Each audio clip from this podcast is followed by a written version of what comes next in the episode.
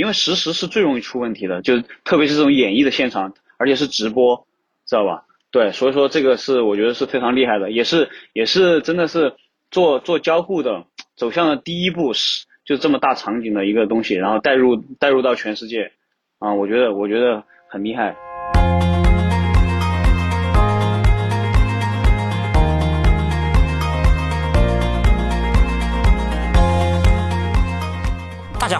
欢迎收听阔博治疗，智慧的智，聊天的聊，我是主持人潘天一。我是主持人丽亚。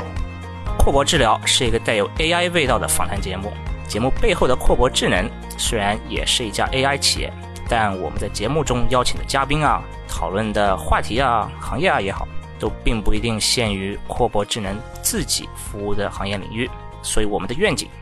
是通过阔博治疗这个节目，让我们的听众更广泛的了解到在不同行业多样化的人工智能应用场景。和这些行业里有趣有故事的人，那我们这次的节目我其实非常感兴趣，因为是 AI 跟艺术方面的一个结合，呃，所以我想问一下我们的利亚主持人，呃，要不你来介绍一下我们这一期的嘉宾？好的，呃，我我们今天非常荣幸能够邀请到玉燕来参加阔博治疗的播客的节目。然后他现在的话担任成都融创乐园星际俱乐部数字交互技术总负责人，然后同时也是支付宝呃集市线下呃互动项目技术的总负责。那此外，他也在呃数媒艺术领域创业，成立了一家独立的公司，是成都黑处科技有限公司。呃，欢迎玉燕。啊，大家好。那正好想问一下，呃，你是怎么样进入到这样一个领域？然后你的整个的行业的背景跟技术的背景是怎么样的？可以方便呃简单给我们介绍一下吗？我是那个一九年毕业于川大锦城电子学院物联网工程专业，然后呢，在大学过后，在嗯就是从事物联网这个工作期间呢，我就呃认识了两位奥克兰理工大学的留学生，然后他们是刚刚从那个数字呃。呃，艺术媒体这个行业毕业回国嘛，然后就跟他们认识之后，呃，就由我接了第一个我们的那个一个数字媒体的项目，就是融创的星际俱乐部，然后我负责其中的呃总技术，然后和和总体的一些呃流程和逻辑的处理，然后他们负责一些就是呃美工啊。还有美术上面的一些造诣，然后那个时候我从嗯那个时候我就开始跟他们就是了解到这个呃数媒方向，然后就开始了进行我一系列的就是呃一些作品啊，还有一些呃商业落地的一些创作，呃呃，然后我们在这个行业呢，首先就是我们一起就是在那个融创嘛，然后还有后面的支付宝集市啊，甚至还有一些龙湖的地产。然后做一些线下的一些交互装置啊，还有一些呃交互的一些数字媒体内容。然后后面因为呃就是团队的呃就是每个人的个人原因，有一些需要去回到呃家乡他的上海，然后有一些有个人需要去深造，然后我们就先暂时解散了。就我就开始在成都作为一个独立的呃 maker，呃就是也相当于一个呃独立的数字。媒体交互师吧，然后就开始了一些商业交互的一些媒体制作，然后还有一些装置，呃，然后在呃，然后后面又在就是地方政府，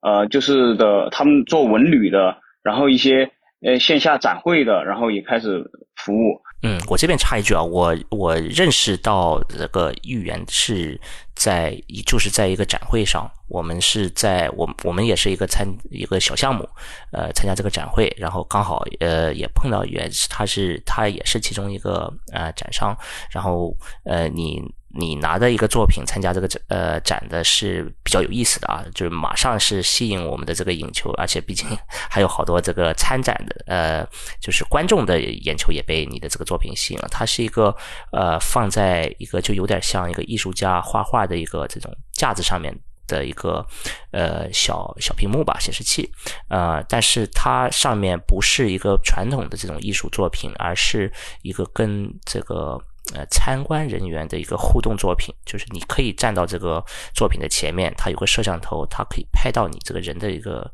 呃人像，呃后面它还有就是结合了这个现场的画面，又有一些预先选好的一些背景图，再再通过一些呃音乐音频上面的这种。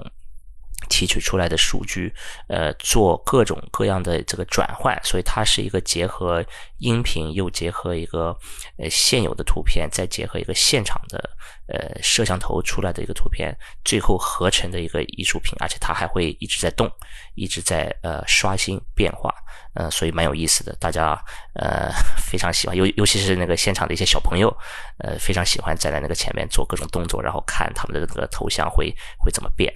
嗯，我就是嗯，其实做这个嗯，就是百度的这次活动啊，其实是一个非常偶然的一个机会啊。嗯，是我就跟那个百度的刘聪明，然后认识之后，然后他就跟我说，要不要去尝试做一些呃，百度他们自身的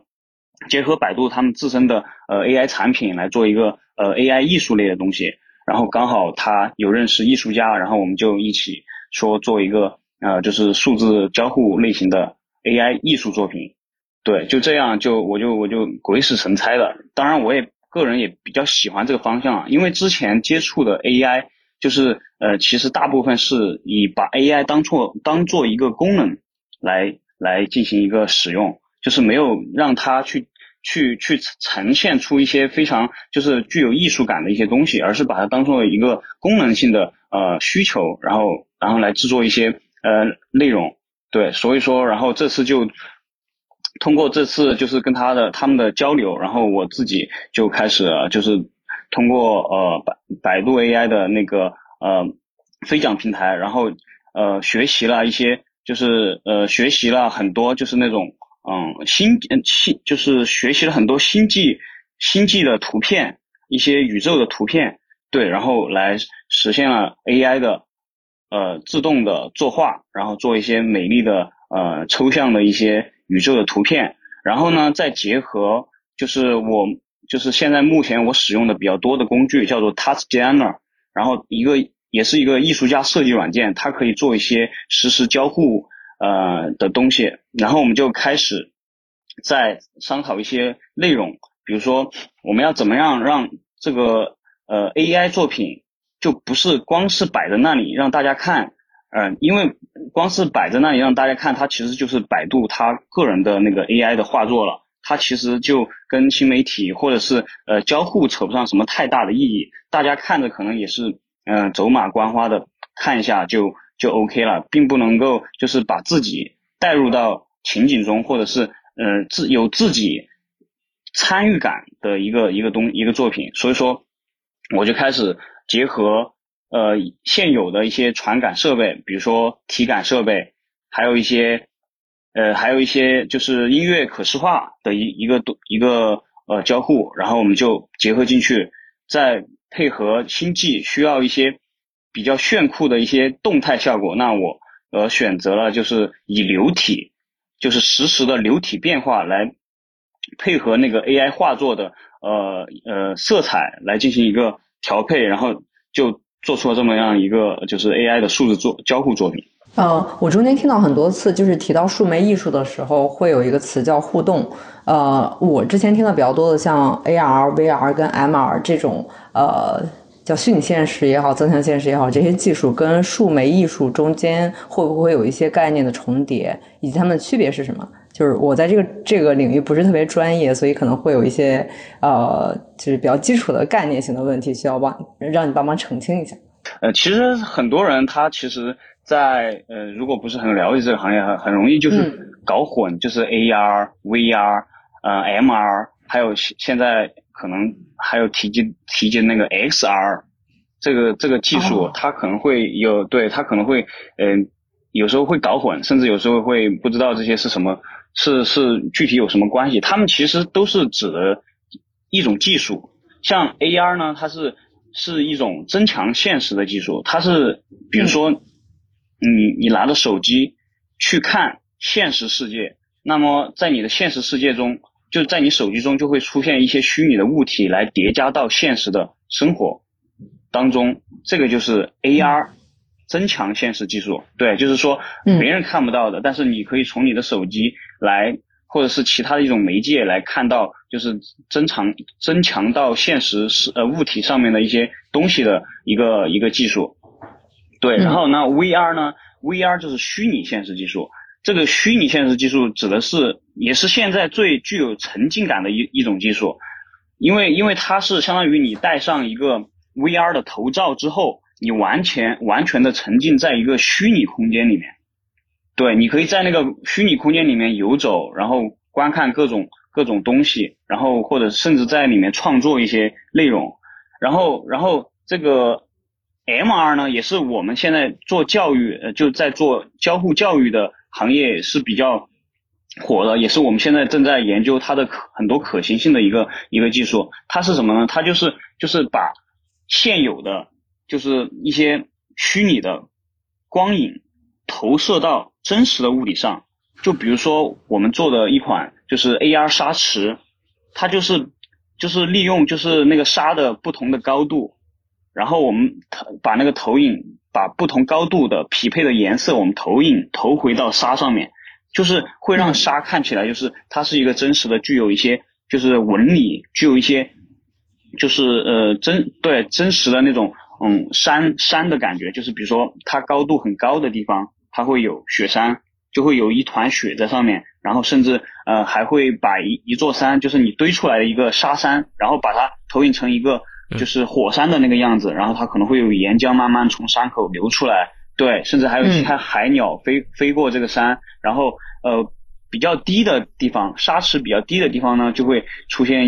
海平面，对，可能低于海平面就会出现一个大海，然后出现大海之后呢，里面会有一些鱼在里面游，当然这些都这些东西都是由那个投影仪打打上去的，而且是实时的，就你去移动那些山，它会根据不同的等高线。然后不同的高度会产生不同的一些效果，然后这个就是 MR 的技术，就是增强到，嗯，就是大家都可以看到的，增强到现实上面的东西。所以 MR 是混合现实吗？是的，混合现实。然后 XR 就就比较有意思了，XR 其实就是这前面三种的一个结合形态。哦，了解。对，现在用的比较多，行业用的比较多的可能是影视行业、电影行业，他们。但是但是大多数哈，嗯，它达不到就是前面三种的混合，因为因为技术它要求会比较高，但是会有一些比较大的影视公司会用到这种技术，比如说《星球大战》的制作，就是呃嗯才出来对一部《星球大战》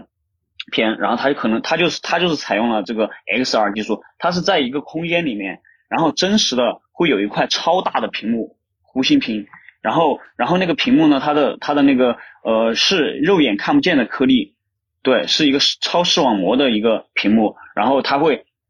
就会投影出一个真实的虚拟环境，就是以那个屏幕来呈现真实的虚拟环境，就好像你身身处在那个真实环境中，而且是呃所有人看到的，在那个环境中所有人看到都是一样的，而且也会有一些不同的光影打在你不同的道具上，会做一个真实的叠加等等，而且那个背景也是全虚拟的背景，可能是你打造的一个。呃呃，一个外星球等等的，对，它是整个三种前面三种技术的一个结合。所以现在 XR 的技术是有已经现实的产品了吗？有有的有的，只不过是在一些影视行业，因为它可能呃设备方面呀，还有技术方面都是比较可能投入会比较大的，对，嗯，但是现在我们也会有讲到 XR 是讲那些虚拟主播、虚拟直播，就是 AI AI 互动的。啊，对一些直播这些，他们会会把它说成是 XR 技术，甚至是有真实的人站在，就是你在屏幕中看到有个真实的人处在一个外星球。当然，这个其实所谓的那个呃那个还不太属于 XR，因为它只是可能绿布抠完图之后放到一个虚拟的场景，甚至再加一些深度点映的一个构，对对特效构造而已，其实算不上 XR。真正 XR 是刚才之前我说的那种。类型的对，目前是很少能见到的，除了一些非常愿意花大资金和大人力和技术的那些呃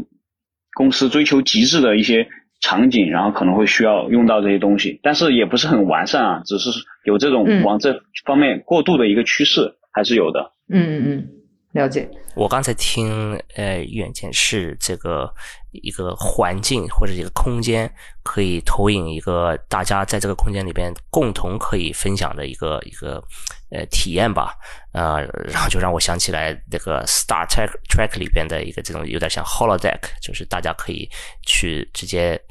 把这个一个。可能墙都是一个灰色的一个区域，直接转成一个像是在另外一个星球的表面上，然后可以做各种各样的互动。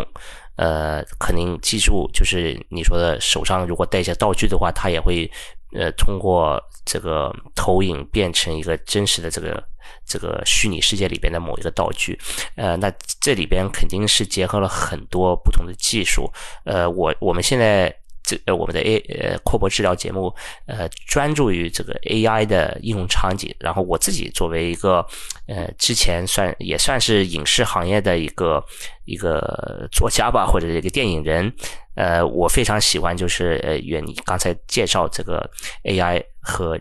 艺术的结合，因为你你提到就是 AI 可以不仅在一个功能性的。呃，应用上面也可以做一些呃这种 A 呃娱乐或者艺术这边的一个表达。那我从作为一个就是从影视行业跨界到了 AI 技术这边的话，我也想呃算是问一个同行吧，有一个类似的经验的人，就是在艺术行业里边，呃这种 AI 具体的一些 AI 的这个。技术或者它的应用场景是什么？就是比如说我们知道比较笼统的，呃，图像识别啊，它的呃音频识别或者或者一些什么人脸识别，这些都可以在呃在 AI，呃就是这些 AI 技术能在艺术领域应用到吗？或者它的比如说你自己做的一些作品里边是怎么去融入这些技术？呃，其实 AI 技术啊，在在就是在我刚。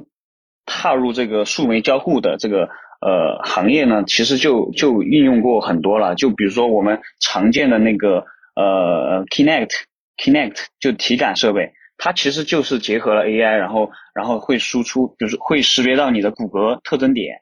骨骼骨骼特征点，然后以及对以及你的呃就是呃脸部的特征点，对，然后这个我们是就其实做过很多很多交互了，从那个时候开始，就比如说一些。嗯，跟随的东西，一些跟随系统，然后比如说把它应用到一些呃，就是呃一个一个大的一个呃交互，就比如说我们做的那个融创的那个吧，融创的那个星际俱乐部，对，它是它是对它的它的那个意义是是一个它的那个故事意义是一个呃就是星球的一个起源，然后呃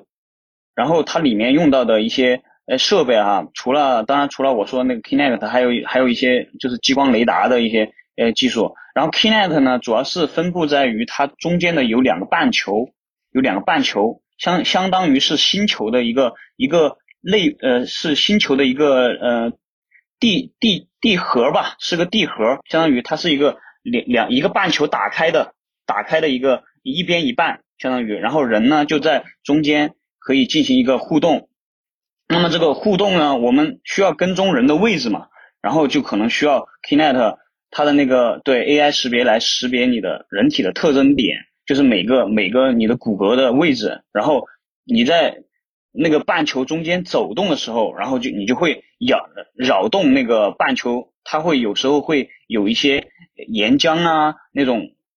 就是地地壳里面的呃岩浆，地幔里面的岩浆，然后在里面翻腾，然后你会去跟它有一个粒子交互，跟它粒子进行一个交互，然后会会非常非常有意思。然后还有会变成一些，就是呃变变到起源之后呢，它可能会下雪呀，然后变成就是有有生命的产生的感觉，然后你会去跟它的一些呃落叶呀，还有一些就是呃。下下的雨啊、雪啊、粒子啊也会进行一个交互，那这个就是通过 AI 识别你的人的那个骨骼点，也就是你的确切的位置，然后我们来进行的一个交互的。对，然后还有一些产品呢，就是比如说就是我们说的那个呃之前说的上呃之前说的那个绘画，就是 AI 绘画，呃就是小朋友画完之后。也不是 AI 绘画吧，是小朋友画完之后，然后他进行一个 AI 的识别，那可以呢识别到小朋友画这个画的类型是什么。就比如说你画一个，比如说我们会呃会给他一张白纸，然后白纸上面可能是一某种类型的一种嗯，就是产品，比如说是一个飞船，宇宙飞船的类型的，然后还有是一个呃是一个那个汽车类型的，然后 AI 就会自动识别这个是画的类似于他画的那个轮廓，类似于是什么样的类型的产品，比如说他画的是飞船类的。它就可能会在天空中，就它扫描扫描进去之后，它就会在天空中飞来飞去。那如果说画的是呃，就是公路类型的，类似于车子的那种形态的话，然后 AI 就会自动识别为它为赛车，然后就会诶自动的跑到就是屏幕里面，跟其他小伙伴的赛车一起来进行一个呃赛跑，就自动匹配场景，对吧？对对对，在交互啊，我我我记得我们在那个呃录制之前，我们聊过一次，就是呃呃，可以在一个纸上面画画，但是那里的好像就是它的那个图案的边缘是已经制定的，就比如说它是一个某种形状的，你只能等于是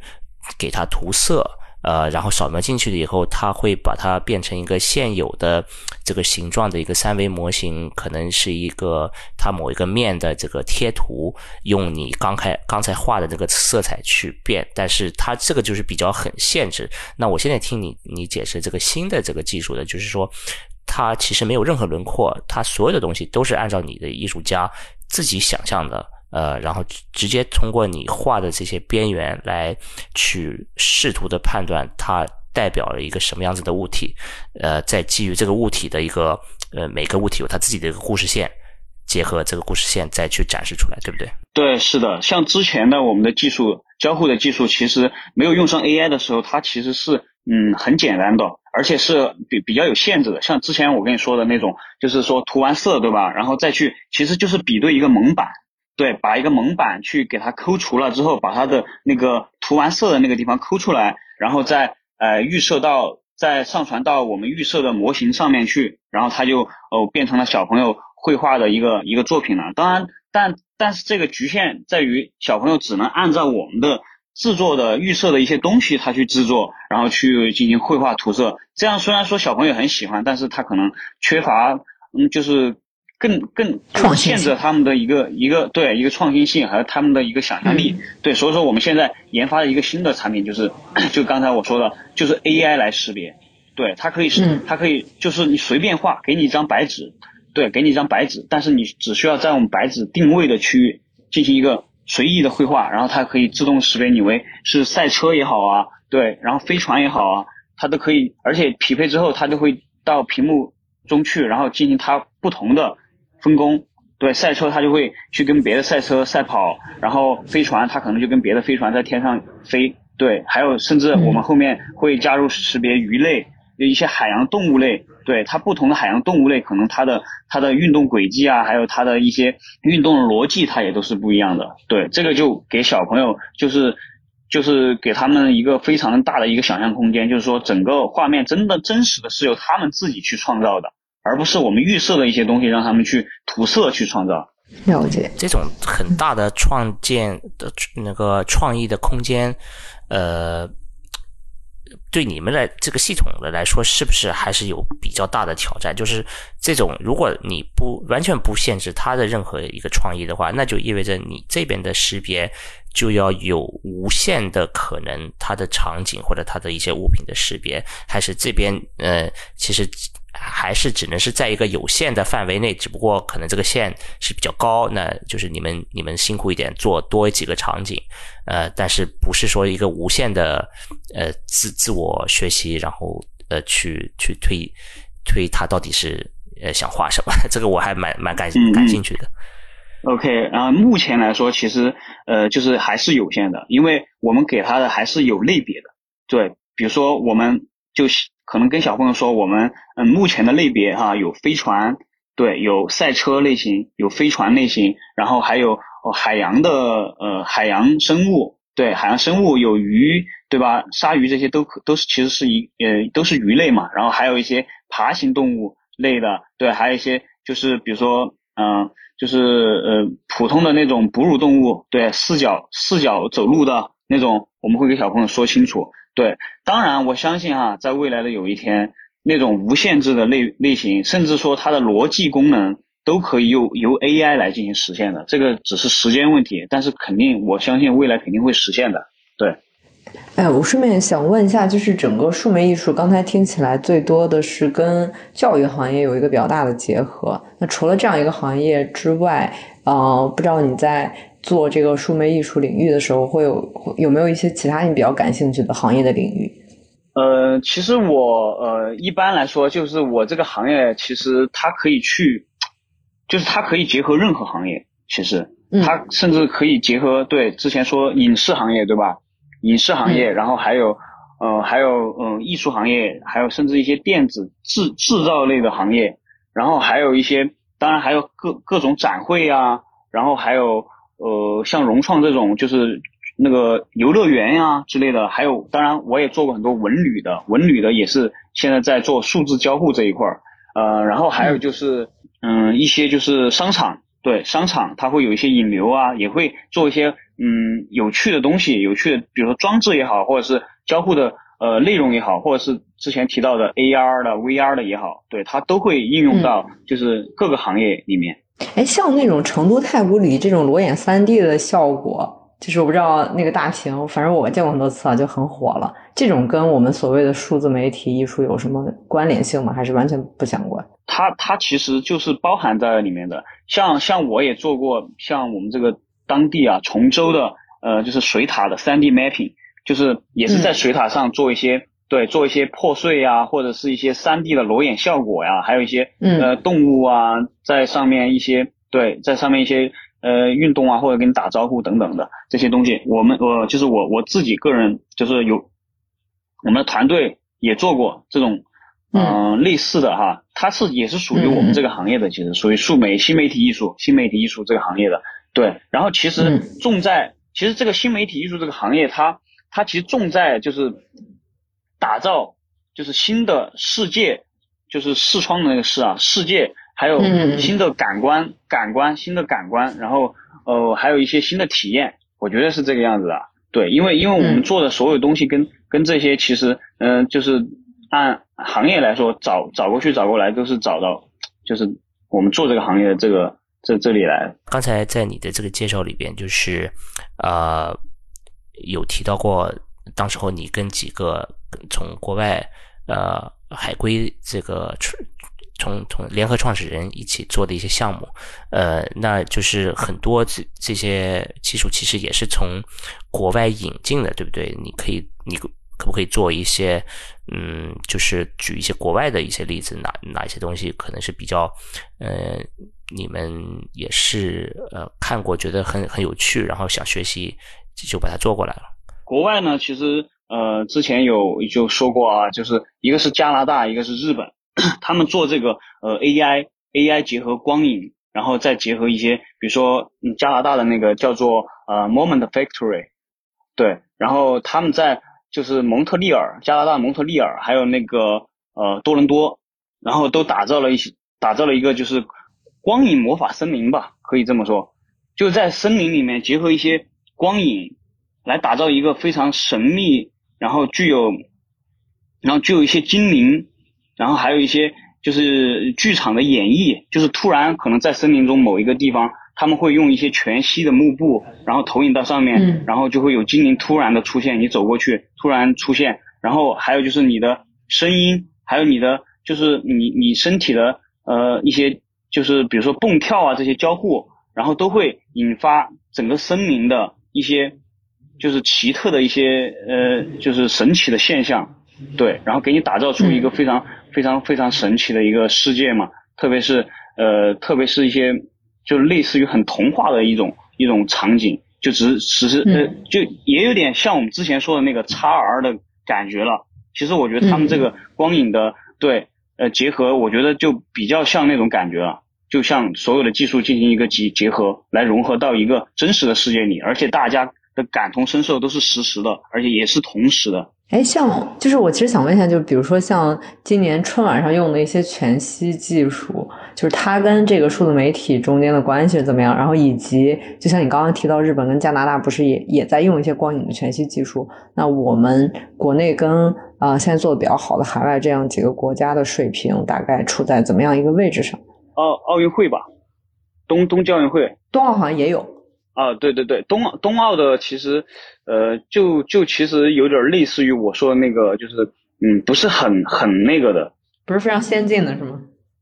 对，不是非常先进，有点像就是呃绿布抠图啊之类，然后结合真实真实现场的模型，有点像 AR，有点像 AR，嗯，对，有点像 AR 的。然后然后然后春晚的那种那种其实也是类似于 AR 的这种这种感觉，对。对，然后，然后，但是冬奥会上，但是冬奥会上有一个非常厉害的技术，AI 的 AI 的，就是人体识别，就是在用一张图片，然后让人工智能实时的识别出每个小孩子的位置，就是那个实时去跟踪他的位置，然后做一些就是粒子的一些产生，就比如说他脚底下的雪花，对，这个是非常厉害的，而且是作为一个，对，作为一个 AI 技术，它可以实时做到几百个人。同时检测，而且它的它的延迟率能够低于百分之呃低于三十的延迟，这个在业内其实是非常了不起的，甚至在全毫秒是吧？对对对对，全全球来说其实都非常厉害的。他们那个团队是也是是国内自己的一个团队，黑工，嗯，对，也是非常厉害的。对，他们是做那个就是实时追踪技术是非常厉害的，用 AI 做实时追踪技术啊，在就是在整整个行业里是是非常厉害的，在北京那边，嗯。那我好奇啊，这刚才你提到的这个效果，就是他那个小孩走走路以后，他会有一个这个这个粒子的这个效果，这个 particle effect。那它是只是只是在呃我们家里的这个观众通过呃电视机可以看到，还是他这个现场也能呃就是实现出它的这个这个效果给现场的观众看？嗯，这个就是在现场的观众。就可以看到了，因为它是地面会有一个屏幕，然后追踪之后，然后这就是其实也这个也是我们这个行业啊，就是做交互的，而且我们做实时交互的，我们我们就是在于大家可以共同的一起感受一个一个一个东西，而不是说比如说 VR 它是必须要单独一个人沉浸在空间里面，当然可能多个人一起戴一个眼罩。呃，就是各各自戴各自的眼罩，也可以共同进入一个一个虚拟世界里面，但是它也有局限性，就必须通过设备去连接，而且它必须是虚拟现虚拟世界，对。然后 AR 呢，就是通过一个人嘛，一个人用手机设备去观看，然后其他的人他也感受不到。所以说，所以说我们做这个就类似于，诶，这种交互就是类似于就是让大家都可以感受到的一个交互，像那个呃冬奥会那种，就是它地面上有个大屏，然后。那个小孩子实时的跑过去，然后粒子也是实时的跟随到他的身后，嗯，跟随到他的脚下，对，实时的跟着他去进行一个现场的一个互动的。所以说这个这个也在行业里面，甚至是冬奥会里面啊，呃，这个是第一次这么大的人群去做这个这么大的事，这个当然离不开 AI，对，离不开 AI 的。技术这么强大，现在我记得当时冬奥会的开幕式还是闭幕式上面，就是有穿着那种滑冰鞋的演员，他会呃力度不太一样的走在那个冰面上，好像下面那个线也会根据它的力度会变粗变细，这种重力感应也是需要 AI 去做的吗？呃，这个在行业里是有的，但是在冬奥会上啊，以我来看应该不是的。他们是做好了实时的轨轨迹，只不过他们的上面的一层特效是实时跟踪的，但是你说那个力度是应该是没有运对是没有运用到的，因为可能那个就可能变化会比较大一点，就是可可能会会有一些对在冬奥会这么大的场景里面，他可能会考虑到一些这样的东西。一般来说，实时交互都不会运用上去，但是这次冬奥会真的是开了眼啊。就是他把竟然高达几百个人，高达几百个人的实时放进去，因为实时是最容易出问题的，就是特别是这种演绎的现场，而且是直播，知道吧？对，所以说这个是我觉得是非常厉害的，也是也是真的是做做交互的走向的第一步，是就这么大场景的一个东西，然后带入带入到全世界啊，我觉得我觉得很厉害。这个很厉害，就是这是我想问另外一个问题，就整个这么大规模的实时交互是在全球的首次吗？呃，据我所知，应该是全球的首首创了，而且是通过 AI 的。因为平时我们来来做交互呢，一般是通过一些就是嗯计算机图形学，就是也跟 AI 可能扯的关系不是那么大，对，但呃就是通过一些通通过呃用技术层面来讲哈，就是简单的技术给你们讲一下，就是通过人不同的人的位置，然后进行一个呃。就是一个阀值，把那个图像的阀值调到调跟跟可能会是深度相机进行一个结合啊，然后出来一个斑点，然后我们可能就识别那个斑点，然后来检测到一个人，但是这个人多，甚至那个人连到一起，他可能都不太好检测出来，会有重叠，但是 AI 就嗯，对对，但是 AI 可以实时的给你挑出来，OK，这个是人，跟他挨到一起，他是两个人，对。这个是以后 AI 在 听得我鸡皮疙瘩都起来了。对对，这是以后在 AI 方面会会有很大的很多的，就是可行性的，特别是在交互上面。那我想回到刚才利亚说的这个提到的一个问题啊，就是呃，来对比呃这个呃这种发展的水平和它的差异，国内外啊，就是先提到了加拿大的这个呃非常神奇的一个魔法森林，但是后面又。又说到我们的这个冬奥会上面有有非常大规模的这种首次的 A AI 识别的一个现场，而而且又是一个呃直播的这种演出，呃，所以呃 在你看来啊，就是我们的技术现在呃跟国外怎么呃怎么比？技术来说哈，我觉得哈，国内嗯像黑工这个团队在冬奥会这么上面的一直展现哈，我觉得技术其实。也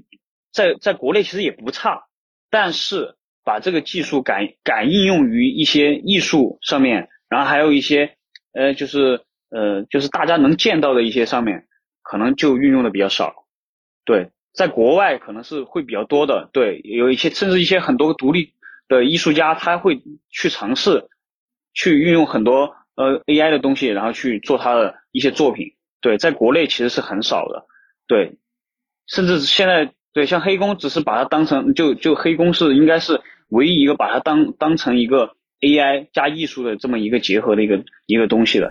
呃，那你个人不是也在这个行业内嘛？所以我是想结合一个呃，就是刚才你的这个答案再继续延伸的问一下，呃，这个在我们在录制之前其实也讨论过，就是呃，你认为国内的或者你你了解到国内的这种做呃 AI。艺术的团队或者它整个一个这种呃社群有有大概是个什么样子的规模？我我们说是有有很多，可能有一两个比较大的一个呃团体，但是又有很是不是有很多这种独立的艺术家？还是它是个什么样子的规模？OK，其实其实大的团体其实都不用说了，大家其实可能都都大概知道，比如说百度对吧？百度，然后阿里阿里巴巴。阿里巴巴之前还推出一个，就是 AI 会会就是会会做那个呃海报，对他学习了就是几十万张海报，然后去代替人工来自己创作海报出来。对，这这这就之前也是比较火一点的。然后就是现在百度，百度在对，其实百度跟那个我刚刚说的那个加拿大的那个 Moment Factory，它其实也有一个。就是一个 AI 的一个技术的展，也是在最近，呃一月呃一月份还是还是去年十二月份哦刚开始的，然后是是结合了那个 UCCA，就是那个尤伦斯当代艺术中心，然后一起策划的，对，它就也是百度联呃百度邀请的嘛，然后也邀请了全球一些顶尖的数字团队，然后去去去做这个呃 AI 的互动艺术体验展，在那个北京的七九八。对，这个也是后面可能要推荐的，推荐的一个东西。OK，然后然后国内现在现在的团队其实呃最主要的集中哈还是在北上广深那一附近，然后基本上都是以个人艺术家，也是以个人艺术家或者是小团队来来来做的。因为因为现在小团队，一个是小团队，它可能有一些那这个东西是当做一个试验的，他不靠这个来吃饭的，对。他可能有有精力去做这些东西，而且小团队他的一般每个人都都可以去去一起结合去做这个事情，而且是说做他可能就做，每今天这个想法他就 OK，他可能去做，明天那个想法 OK，他就可以去做，然后就可能会做一些 AI 的有关这些东西，然后就一起去做了。然后还有一些独立的艺术家，然后再再做一些这种以以可能是以技术技术的形式，像像我这种的，以技术的形式去去表现，想想以更多以技术的方式，然后再结合一些交互的方式去表现一些东西，然后去追求新鲜的事情，然后追求更好玩的东西去做这个事情。还有一种呢，就是说真正的艺术家，就是不不是以技术为为为主导的，他可能是以他的内容创作，以他的思想的表达来进行一个主导的个人艺术家，然后结合 AI 来做他真正的自己的一个艺术作品、艺术产品。这种这种构造，其实团队其实嗯，扳扳着手指都可以数得过来哈，在在中国的话，然后个人艺术家就不好说了，可能有很多，因为有很多留学过来呃留学生，他接触国外这些东西比较多的。就是艺术，呃，结合一些新的技术，就是包括 AI，然后回来之后，然后他一直在做这些事情，可能也，当然也可能没有做这个事情，但是在作为一个爱好在弄的，对这种这种个人艺术家可能也会会也会比较多一点，但是可能也也没有国外的那个环境那么好，对，甚至国外的是以这个东西可以进行一个非常盈利的，甚至打造出一个 IP 的一个东西的这个东西，呃，打造成一个 IP 的，目前可能国内还。暂时没有，对，只是说以目前冬奥会刚刚出来的这个黑工团队在利用利用这个呃技术走到走到了大家的眼前。我其实想问一个比较呃就比较哲学的问题吧，就是你觉得 AI 成艺术的最终形态或者是终极的用途是什么？你觉得它可能就填补了呃也不能叫填补了艺术空白，就是它是作为一个艺术的补充，还是你觉得它会有什么实际的用途？就是它的终极形态大概是什么样的？你内心有一个画面，或者是有一个想法吗？如果单从 AI 来讲哈，单从 AI 来讲，它以后以后肯定是，嗯，在我我看来，以后肯定是代替整个人工的，这个是肯定的。然后再作为艺术来讲，就可能要谈到，就是 AI 跟艺术，它可能就为为以后的，比如说精神生活上，精神生活上的一些创造，甚至一些呃，之前我们提到的一些。广告对一些一些广告上面的一些呃东西，就是主在内容上面的一些东西，它会它会做出一个非常非常就跟现在有非常大的一个变化的，对。但是作为一个技术上面来说，它对现在的变化其实不是很大，因为它它最多就是代替人工做做一些事情，比如说对自动驾驶啊，对吧？然后还有一些呃机器人做的一些。自动焊接啊，什么什么，在工业上面的一些东西，对。然后其实最最大的变化就是我说的，可能是在呃艺也它的艺术行，就是在艺术行业上面比较发光发热，可能就是在精神内容上面输出，它肯定是跟现在会完全不一样的，应该是，在我看来。哎，但你不认为艺术这件事情由由人来创造多样性反而会更多吗？这我觉得可能观点不太一样，嗯。就是说，怎么说呢？就是说人。人作为一个就是嗯创造者啊，创造 AI 的这个东西，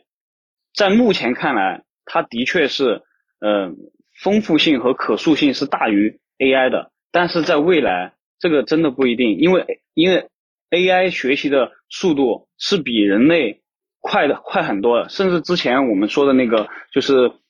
是那个叫基因链条，对它它那个它那个。